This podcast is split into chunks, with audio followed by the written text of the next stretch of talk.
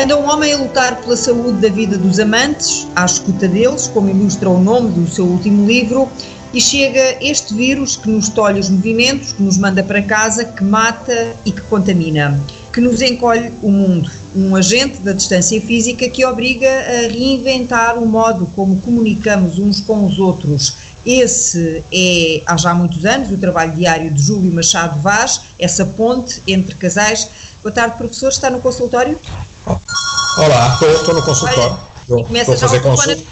É, estou a fazer consultas por, por teletrabalho, é evidente. Ah, mas, mas já fazia de antes? Fazia pontualmente, nomeadamente com pessoas, eh, olha, algumas delas que vivem no estrangeiro, outras nas ilhas, etc. Não é? Uh, o que acontece neste momento é que já, não sei, talvez há uns 15 dias, 3 semanas, o Colégio de Psiquiatria enviou-nos uma diretriz dizendo que, e muito bem, que só podíamos fazer teleconsultas. E como é que se está a adaptar? Uh, é assim, é uma estratégia de redução de danos, porque os especialistas dizem-nos que uma enorme percentagem da comunicação não é verbal. E eu estou de acordo. É? Eu gosto de fazer consultas e ver como a pessoa se mexe, como, como, é, como é em termos gestuais, e isso num ecrã é muitíssimo mais complicado. É? Agora, é, de qualquer forma, um avanço espantoso, não é? Há, há 20 anos ou menos atrás, todas estas consultas teriam sido perdidas, não é? E, portanto, é sem dúvida nenhuma um luxo. Aliás, repare, nós estamos neste momento, em teoria, em isolamento social, sobretudo nós os mais velhos, não é? Uhum. Isto é em teoria, nós estamos em isolamento físico. Nunca tivemos tanta possibilidade de contactar outros como temos neste momento. Felizmente. Daí eu ter dito no início, uh, ter falado no início da distância física. Uh, mas, uh, uma, mas é uma distância que, num certo sentido, nos aproxima mais uns dos outros? Em termos, digamos assim, da sociedade, sem dúvida nenhuma, não é? Em termos individuais, eh, isso depende da personalidade. É curioso que me faça essa pergunta, porque ainda hoje de manhã uma pessoa me dizia este isolamento reaproximou-me de determinadas pessoas que eu tinha desleixado. Porquê? Porque a pessoa está em casa, porque a pessoa tem muito tempo livre e provavelmente foi à sua agenda mental e descobriu, o que não é raro na sociedade frenética em que vivemos, que desleixou, e o verbo foi da própria pessoa, que desleixou algumas amizades e, portanto, aproveitou isto para reatar, digamos assim, o contacto. Em termos gerais, aquilo que eu tenho, não passou assim tanto tempo, mas já há assim uma outra tendência que é as pessoas reforçaram muito os contactos por via tecnológica em contrapartida, e eu estou nesse grupo, há muita gente que já está a deitar pelos olhos, pelos cabelos e pelos ouvidos uh, os WhatsApps, as piadas, isto, aquilo e aquilo outro, porque tem sido um verdadeiro massacre. uh, e o toque, professor? O toque, a falta do toque? Bom, eu sou pai e avô, pode imaginar o que foi para mim passar uma Páscoa sem ter a família toda reunida. Foi mal, mas o que é que eu havia de fazer? Ainda por cima, acontece assim porque eles se preocupam comigo, porque eu sou o velhote. E, portanto, têm medo de me contaminar. Eu. ah, porque o Júlio estava disposto a correr o risco, era isso? Se estava disposto a correr o risco, uh, vamos ver de se quebrar o isolamento, de quebrar o isolamento. Não, mais a mais, eh, sendo, quer queira, quer não, sendo uma figura pública, acho que isso é um péssimo exemplo. Sendo um médico, então é um exemplo catastrófico, não é? Mas eh, quem tomou essa iniciativa foram eles. Porquê? Porque há isolamentos e há isolamentos. Por exemplo, eh, o meu único filho que estava no Conselho do Porto na Páscoa veio simbolicamente dar-me um beijo. O problema é que falámos a 6 metros de distância. Viu, já foi bom, viu mesmo. Não só no ecrã, onde eles me visitam todos os dias, e eu fico grato. Olha, e, e, e, como é que é essa, essa comunicação assim fugaz, esse repente, esse instantâneo de olhar? Ajuda a matar eh, saudades ou ainda dá mais saudades? Cada um é como é, minha cara amiga. A mim pôs-me ainda com mais saudades, mas é evidente que não teria perdido aquilo por nada, não é? Mas veio-me uma, uma vontade imensa de o ter nos meus braços, é verdade. Hum. Então, e o, o, seu rapaz, não é? Um dos seus dois uh, rapazes. O meu, meu, rapaz mais novo uh, trabalha uh, no hospital de Gaia e, e, está cá no Porto. Ora, havia a questão de não podermos sair dos conselhos. Eu, por exemplo, podia, porque trabalho em Braga também, não é? O meu filho mais velho, com os meus netos e a minha nora, estão, desde o início, na sua casa da FIF e, portanto, mesmo que quisessem, nem eu pediria, não podiam vir ao Porto. Nunca mais foi a Cantelães, desde que isto começou. Não, mas aí a razão é diferente. Então. Eu nunca mais fui a Cantelães porque nestas, nestas vilas, mesmo na, nas cidades mais pequenas, etc., sobretudo no interior, aquilo que eu tenho percebido, e temos tido ecos disso de outros países, por exemplo, na televisão francesa eu vi cenas extremamente desagradáveis de violência, há uma sensação entre algumas pessoas de que isto é, sobretudo, para não dizer quase exclusivamente, uma doença das grandes cidades. Percebe? Hum. E, portanto, há uma nostalgia de que se nós nos mantivermos aqui sem intrusos, então as coisas não chegam cá. E eu gosto muito de Cantelães, mas gosto mais de Vieira do Minho e das pessoas de Vieira do Minho que me receberam como um filho. E, portanto, eu não quis que, nem que fosse uma pessoa, por exemplo, eu poderia lá ter ido passar a, a Páscoa, atendendo a que também iria lá trabalhar a Braga sem problema nenhum. Eu não quis que uma pessoa que fosse me visse eventualmente a fazer compras num supermercado e sentisse uma sombra de ameaça por eu ter vindo do Porto, de uma zona metropolitana que tem sido terrivelmente fustigada, e portanto eu tomei a decisão, para mim é dolorosa, e que alguns amigos de Vieira do Minho eh, nem sequer aceitaram, digamos assim, mas eu impula, eu tomei a decisão que enquanto as coisas não amainassem não iria a Cantelães. E isso quer dizer que tem estado mais próximo ou mais distante dos seus pais? Ah, não, isso para lhe falar com toda a franqueza e, e penso que não a vou surpreender com a resposta, porque já falámos, falta aqui hum? O Guilherme para, para nos divertir um bocado mais. Isso não, não há pandemia que modifique a questão, quer dizer, aquilo que me liga aos meus pais, a, a saudade, o diálogo interior, etc. Seria impossível diminuí-lo, mas aumentá-lo também acho que seria, seria difícil, não é? Pronto. Se quiser, agora tenho mais tempo para estar em casa com eles, não é? Mas eu acarreto-os comigo para todo lado. Não, mas eu pensei que podia ter, eh, que, que podia fazer mais eh, falta aquela árvore sentinela lá de Cantelães. Ah, nesse sentido. Uhum. Ouça, uh, meus pais estão em Cantelães e, e foi uma decisão uh, meditada que não me arrependo e, e, onde eu me juntarei a eles. E quando chego a Cantelães, recolho-me sempre um pouco ao pé da árvore e quando me venho embora também.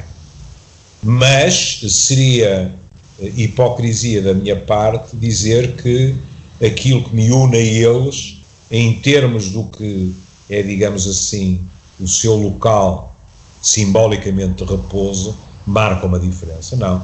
É acima de tudo uma questão psíquica, não tanto geográfica. Vai cantarolando com as músicas da sua mãe. Para lhe falar com toda a franqueza, tenho 70 Também não. anos.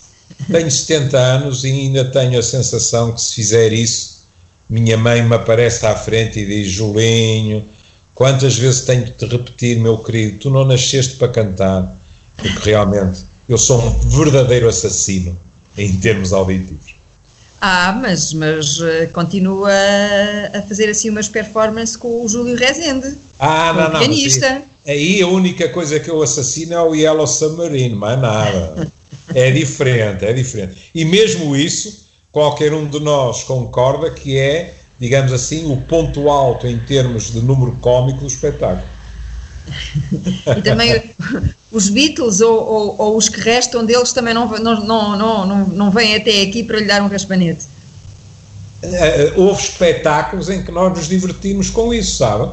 Nós então. cantávamos Yellow Submarine, projetávamos um slide com os Beatles e nós, eu os, porque, nós porque não é só eu, o Júlio, então são os dois Júlios que cantam. Os Júlios. O outro Júlio sim, não, sim, toca, não toca só o piano, também não, canta. ele também toa e o público sempre se juntava a nós e nós às vezes divertíamos porque fazíamos uma pausa, olhávamos para o ecrã e dizíamos: Bom, ninguém nos veio bater, o melhor é seguir em frente.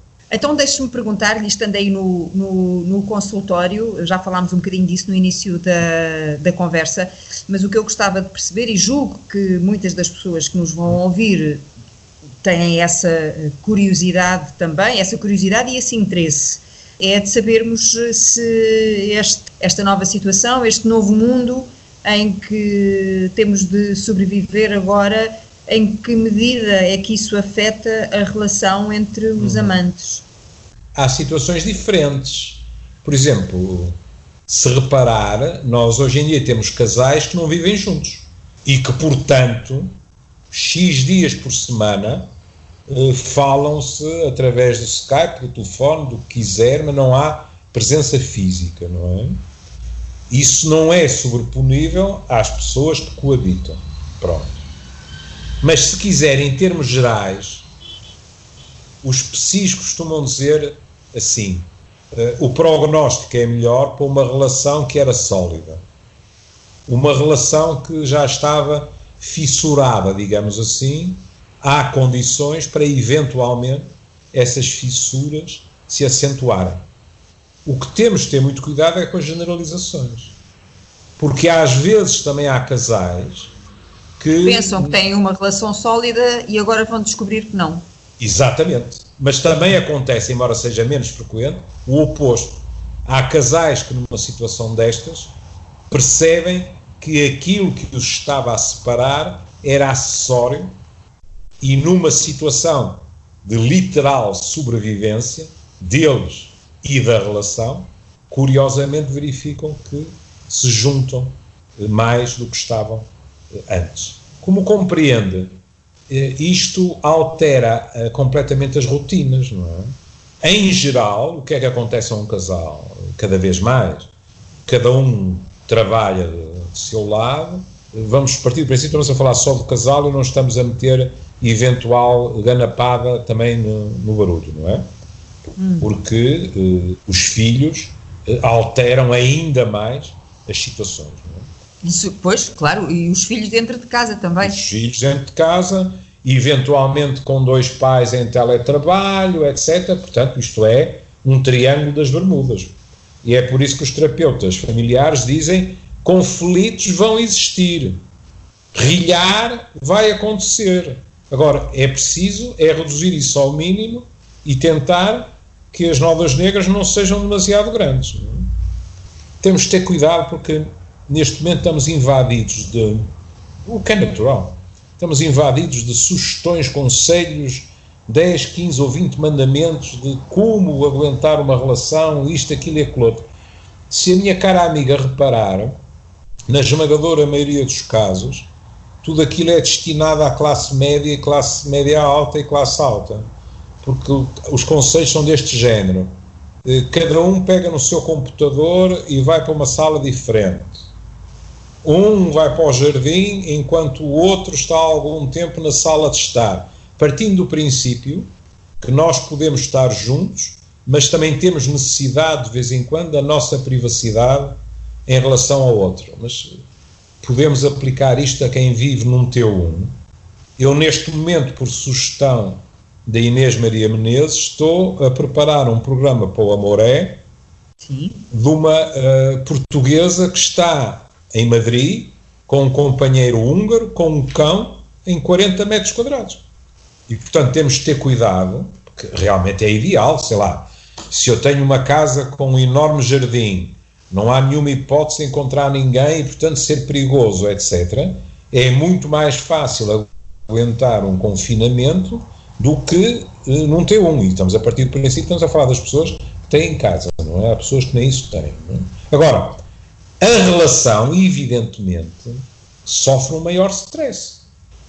E isso também tem muito a ver com o estilo, e por isso eu lhe dizia como é que as coisas se passavam antes. Suponha que estas duas pessoas que agora estão 24, praticamente sobre 24, juntas, podem, algumas delas, já ouvi isso, alternam a levar o cão a passear, não é? Até já há piadas. É que já estão fartos de passear, também se diz. É, era o que eu ia dizer, Sim. até já há piadas por aí, não é? Com cães com anúncios a dizer 5 eh, euros ou 10 euros a hora, não é? Pronto, para as pessoas poderem ir passear.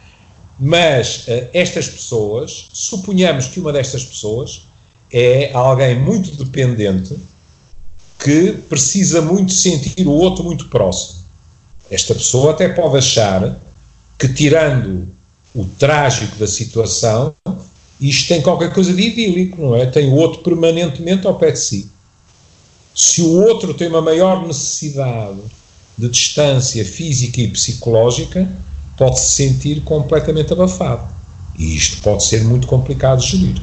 A distância. As distâncias raramente são as distâncias ideais que desejaríamos, raramente são sobreponíveis entre os dois membros do casal. É uma grande coincidência. É aí que se encontram as almas gêmeas? Em teoria, as almas gêmeas deveriam estar uh, radiantes porque quereriam a mesma coisa ao mesmo tempo, da mesma forma. Para lhe falar com toda a franqueza, eu sempre acreditei mais, mesmo nas relações amorosas, do, no potencial da diferença e da diversidade do que eventualmente pensar que estou casado, namoro ou saio com uma fotocópia minha da Xerox. Acho que isso não tem graça nenhuma. Para isso estou comigo. Normalmente o original é melhor que a fotocópia, né? para isso estou comigo ao espelho e não preciso de mais ninguém. A diferença, minha cara, a diferença é muito enriquecedora. Às vezes pode ser profundamente irritante, mas se bem lidada e bem suportada, é profundamente enriquecedora. Concordo uh, consigo. E já que falou na Inês Menezes e no programa que faz uh, com ela na, na Antena 1, esperando que a Inês uh, esteja bem também, uh, estará Tanto com certeza. Eu sei, sim. Eu sei, sim. para lhe perguntar, uh, então, assim, numa, numa penada e para estes dias, o amor é o quê?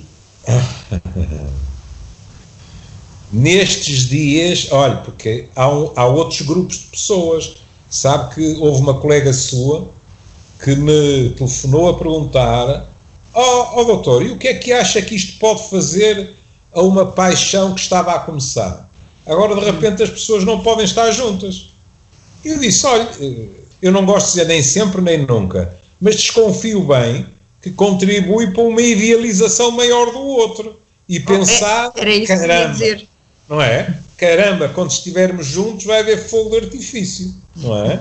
E portanto, sob muitos aspectos, o amor neste momento, em alguns sítios, pode estar em areias movediças, partindo do princípio que ainda era amor e que não era já a sombra de um amor. Noutros sítios, o, o amor pode estar profundamente inflacionado, e estou a bater na madeira, Espero que não haja muitas pessoas que, quando as restrições forem levantadas, não fiquem desiludidas com os castelos que construíram. Então, e, e, a sua, e a sua vida? Como é que tem gerido a sua solidão, o seu espelho? Como é que se tem olhado ao espelho? Para falar com toda a franqueza, eu acho que mesmo assim eh, sou um privilegiado, porque... porque gosto, já gosta de estar sozinho. É verdade, mas não era isso que eu ia dizer, é ah. como eu faço as consultas a partir do consultório, que para minha vergonha está uh, mais bem desinfetado e é mais seguro do que a minha casa, não é? porque eu não sou propriamente um Está aí a receber mensagens? Estou, estou, estou a receber mensagens, sim. Isto, para lhe falar veja com toda a franqueza. Veja lá, veja lá se é ah, urgente. Não, não, não é. Portanto, de segunda a sexta, a minha rotina alterou-se pouco. se esquecermos as consultas serem por, por Skype, ou lá por Zoom, ou não sei o quê e tal. Eu ainda sou um felizardo porque meto-me no automóvel, tomo as minhas precauções, venho para o consultório, onde também tomo as minhas precauções, faço as minhas consultas, volto para casa, onde fico. Eu não sou muito de sair à noite, portanto, para lhe falar com franqueza, de segunda à sexta eu não noto grandes diferenças, não é? É ao fim de semana que sente a falta é, da tribo. Faz muita falta, como é evidente, o meu jantarito com os meus filhos, etc. e tal, mas tirando isso, não noto grande diferença. Ao fim de semana é complicado, não é? São as minhas tertúlias, são os amigos, etc. Isso aí é evidente que dói. E fala mais com os amigos? O que em termos agora, de, agora? Em termos da, da internet. Durante a etc. semana, no dia. Sim. Já sim, sem dúvida nenhuma. Por várias razões, pelo prazer que, me, que isso me dá e, sendo eu médico, por razões egoístas. Manter a rede de suporte social é uma boa defesa contra problemas psicológicos e físicos. Ah, está a cuidar de si também. Ah, também estou a cuidar de mim, nem duvido. Eh, a minha saúde depende muito dos meus amigos. Algumas pessoas das minhas relações tiveram tempo, por exemplo, porque estão a fazer também balanços da sua vida, etc., tiveram tempo não de estar propriamente uh, no Skype, etc. Foi muito curioso. A minha geração ainda é uma geração muito descrita. Houve pessoas das minhas relações que me escreveram longos mails, aos quais eu respondi com longos mails. Outras, são cartas de amor? São, são, são cartas de amor ou não? Não. não? São, hum. são balanços a pedir uma opinião sobre esses balanços. Ah, eu a pensar... Como eu, como eu, como eu aliás, já fiz com, com outros meus amigos, porque tenho mais tempo livre para o fazer. Outros, pura e simplesmente, põem-se, como é que se chama, no FaceTime ou, ou no Skype hum. ou qualquer coisa, e a conversa, em vez de ser o habitual, então como é que estás? É pá, já não estamos juntos há três semanas ou qualquer coisa, pode ser mais preguiçosa e, em determinados casos, digamos assim, abordar temas que não é habitual que sejam abordados. Vai, vai ser eh, motivo, porventura, eh, estes tempos, estes desafios, eh, e até em função desses balanços de vida de que me acaba de falar, e também da sua própria vida, poder escrever um, um novo livro? Não é provável. Quer dizer, já era pouco provável antes, porque eu estava muito contemplativo, digamos assim. Isto foi um golpe duro, porque na Páscoa eu deveria ter ido para a Provença com os meus netos e tinha preparado a viagem e tinha preparado tudo aquilo que lhes queria contar de Van Gogh, etc, etc, e portanto isto foi muito complicado, não é? Depois tinha tudo marcado para, para no 1 de maio ir para a minha querida Barcelona e isso também já foi embora. E portanto eu estava pouco virado para me sentar ao computador e abrir o Word. Portanto, está, eh, está um homem ocupado, muito ah, ocupado, mais, mais ocupado não, isso também seria um exagero dizer. Porque, por exemplo, eu estou a fazer consultas por Skype, mas eu estou com menos consultas do que tinha. Porque há, há muitas pessoas que telefonam e dizem vamos esperar até que eu possa ter consulta presencial, porque eu prefiro ter consulta presencial. É? é muito curioso verificar que assim que medida, as medidas de isolamento social foram prolongadas, houve pessoas a telefonar e a dizerem: ó oh, diabo, isto afinal é para durar, então vai ter que ser mesmo por Skype. Portanto, em termos de eh, consultório, eu estou, estou mais livre, estou com mais tempo livre. Hum. E, e, e, na sua, esse é seu, uh, assim, essa é a sua rotina profissional, Sim. digamos assim. Já falámos aqui também Sim. sobre algumas mudanças uh, inevitáveis no contacto com, com, com, a sua tribo e com os seus amigos mais, mais próximos, mas o dia a dia levanta-se de manhã, tem esse ramo-ramo de ir para o consultório e de sim, voltar sim. para casa, Bom, mas, isso, mas, que compras é que faz? Eu, eu, nisso tenho muita sorte, por exemplo, uh, eu, eu vivo num local que é muito bem servido em termos de supermercados e ainda por cima um deles tem uma hora de manhã reservado, que aliás é uma, uma situação hilariante. uma hora de manhã reservada a idosos e profissionais de saúde. E porquê é que eu digo que foi divertido? Porque eu cheguei lá e quem estava a assegurar a segurança fez-me sinal que estava fechado. E eu não percebi, apontei para as pessoas lá dentro. E a pessoa em causa abriu a porta e disse: uh, até às 11 é apenas para idosos e profissionais de saúde. E eu respondi: eu sou as duas coisas. E, e, e foi engraçado em termos psicológicos, porque a pessoa disse-me: importa-se mostrar a sua cédula profissional. E eu, por uma vez, decidi ser um otimista e pensei: ele olhou para mim e achou que eu não tinha 65 anos. E, portanto, pediu uma cédula profissional e não o cartão de cidadão. Não faço a mínima ideia se foi isso que aconteceu, mas é aquilo em que eu gosto de acreditar. uh, e entrou. E entrei e fui fazer as minhas compras, claro. Ora bem, e quando anda pelas ruas, o pouco que anda pelas ruas, Sim. mesmo de carro, nesse trajeto entre casa Sim. e o escritório, Sim. as ruas estão diferentes. As ruas do seu Porto estão diferentes. Estão tão diferentes que eu estaciono em frente ao consultório. Que é impensável estacionar ao cimo de Sá da Bandeira, não é? Pronto, eu estaciono a 5 metros ou 10 da entrada do meu consultório e esses 5 ou 10 metros é atravessar Sá da Bandeira. E tem dado alguns passeios a pé, tem esticado as pernas, feito é, algumas tem, caminhadas. Isso, é e nessas, nessas e caminhadas, nessas... como é a minha obrigação, mantenho-me à distância das pessoas. Quando encontro alguém conhecido, cumprimento, mas à distância de segurança. Sim, mas olhando à sua volta, olhando para as Sim. ruas, uh, passando por, por, por locais eh, que, que conhece de olhos fechados, que podia fazer de olhos Era fechados. Era o que eu ia dizer, não posso responder por outros. Os locais que eu habitualmente frequento, as pessoas têm cumprido mas eu queria apelar para a sua contemplação.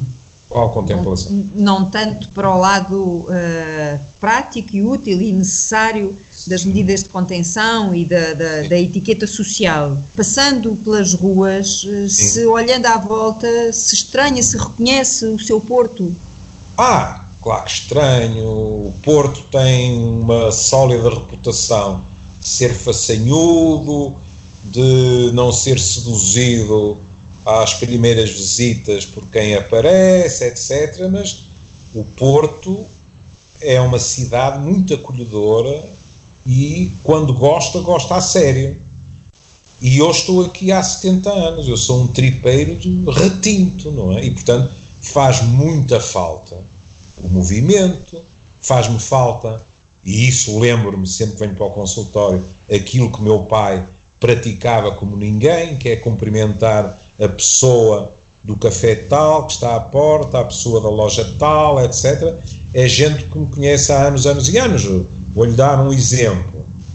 A minha querida Galiza, onde eu vou desde 72, quando abriu a cervejaria.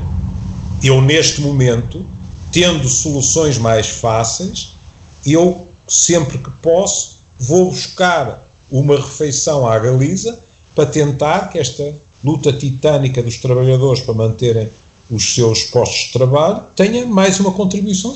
Está a cuidar da, da, da saúde física?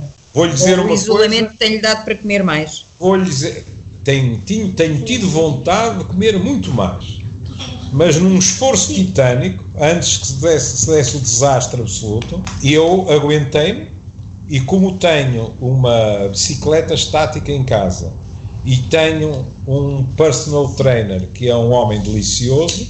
Neste momento até faço mais aula. Olha, este é um bom exemplo de eu ter mais tempo disponível. Eu neste momento não falta às aulas que ele me dá através do computador. Enquanto quando estou normalmente a funcionar, de vez em quando a minha, para não dizer quase sempre, a minha assistente está-lhe a telefonar a dizer o doutor está atrasado e não pode ir à aula estamos a ouvir a voz dela aí em fundo, já, o deve estar a dizer, já lhe deve estar a dizer que está na hora das consultas, não é? Presumo que você também já tenha aprendido que as nossas assistentes é que mandam em nós e na nossa agenda, não é? Então, eu não quero, não, não quero, nem eu, nem, nem os ouvintes, não vamos perturbar esse trânsito das, das consultas que são úteis e têm prioridade, obviamente, sobre, sobre esta conversa. Ficamos com essa imagem do Júlio Machado Vaz em cima da bicicleta a treinar e a ver. Ah, mas com uma pitadazinha para tornar a coisa menos dolorosa, porque eu sou muito preguiçoso. Então. É evidente com o telemóvel posto naquele suporte da bicicleta estática e com os meus Beatles, ontem por acaso foi o meu Neil Young, a tocar, como é evidente, porque assim é diferente, é mais fácil. Uma última pergunta, como é que está a sua rinite alérgica? A minha rinite alérgica já melhorou, porque aqui há uns 15 dias estava mal, o que também dava algumas situações uh, curiosas, não é? Era aí que eu queria chegar, aos espirros na rua. Exatamente. Eu mantenho nessa altura Sim, ainda mais. Chegava a ir pelo meio da rua, não é? E dava também situações com piada, porque eu sentia-me na obrigação de dizer às pessoas isto é rinite alérgica. E pelo menos duas vezes recebi uma sonora gargalhada em resposta de pessoas que me disseram: Não se preocupe, doutor, eu sei que sofre disso. é a vantagem de estar aqui há 70 anos. Tá? É verdade, toda a gente o conhece. Menos aquele senhor, eventualmente, do, do, do supermercado que lhe pediu a cédula pessoal. Estava religiosamente a cumprir a sua obrigação, fez muito bem. Professor, volta então para as suas consultas. Muito um obrigada. Manda um beijinho à sua assistente também pela paciência e continua a treinar. Obrigado. Obrigada, obrigada.